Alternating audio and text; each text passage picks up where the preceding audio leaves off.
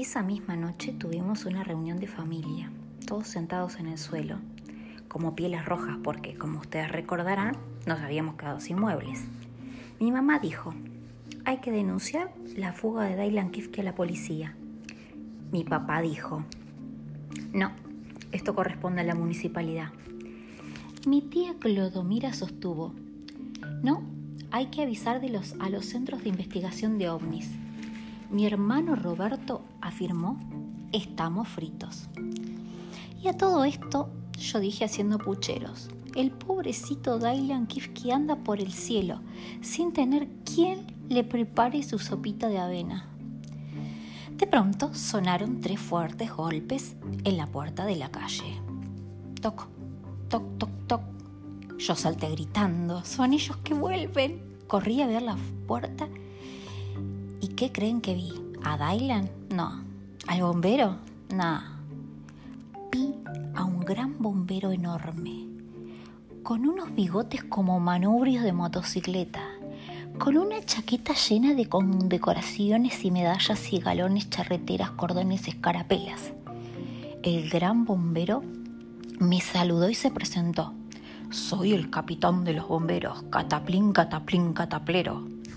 Yo lo saludé también bastante alarmada y le pregunté qué deseaba y él me contestó solemnemente. Se me ha perdido un bombero en el fondo del jardín. Un bombero, le dije yo haciéndome la distraída. ¿Qué bombero? Hoy, a tomar el desayuno, los conté a todos y faltaba uno. Ah, sí, señor capitán, le contesté poniéndome colorada. Sí, un bombero estuvo por aquí, pero parece que salió a dar una vuelta. No, no, yo estoy convencido que usted lo tiene escondido, insistió el capitán. Yo lo hice pasar para que revisara la casa, ante la mirada atónita de toda mi familia. El capitán miró dentro de la heladera, detrás de las macetas, abajo de la alfombra. Claro, ni rastros del bombero. Entonces el capitán me miró arrugando las cejas y dijo, ahora póngase el sombrero, que la llevaré en tranvía hasta la comisaría porque me robó un bombero. ¿Se imaginan qué barbaridad? Presa yo, ladrona yo.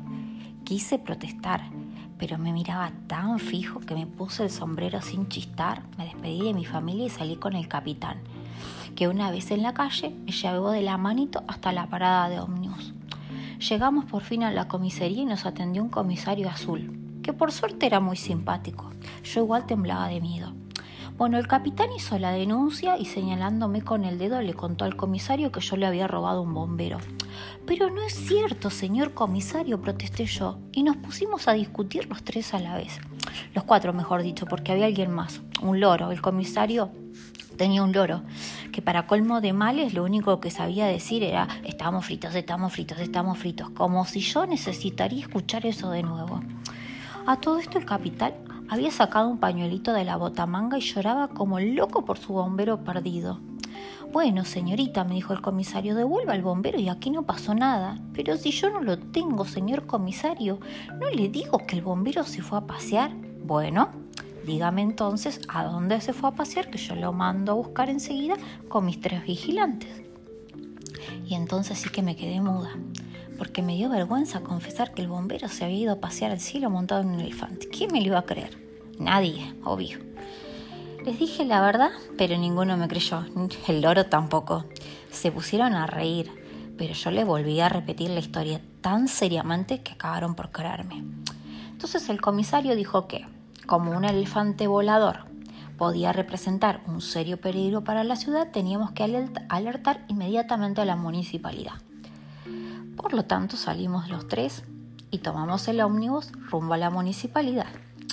El loro se quedó cuidando a la comisaría, los tres vigilantes y al preso. Yo estaba muy contenta porque no me habían metido en la cárcel, de modo que por el camino le compré un helado al capitán y un globo al comisario. Llegamos a la municipalidad y nos atendió el secretario del secretario del secretario del secretario del secretario del intendente. Y muchas horas después nos recibió el intendente en persona, que vestía una preciosa levita verde, una galera de cartón y un enorme reloj de latita sobre la barriga. Nos atendió con mucha amabilidad y nos hizo sentar en tres silloncitos de oro. Le contamos toda la historia y el intendente se mostró muy sorprendido y afligido. Y enseguida hizo traer un enorme plano de la ciudad de Buenos Aires y me dijo que marcara con el dedo el lugar aproximado donde podían sobrevolar en ese momento Dylan Kifke y el bombero. No sé, señor intendente, le contesté, por acá. O lo mejor más allá. Saqué el dedo, el dedo del mapa y me limité a señalar al cielo. Ajá, dijo el intendente pensativo. Si usted cree que siguen por el cielo y que no han descendido en ninguna calle, parque, plazoleta, paseo público, edificio o avenida de Buenos Aires, vamos a tener que dirigirnos a la Secretaría Aeronáutica porque el problema no lo puede resolver la municipalidad.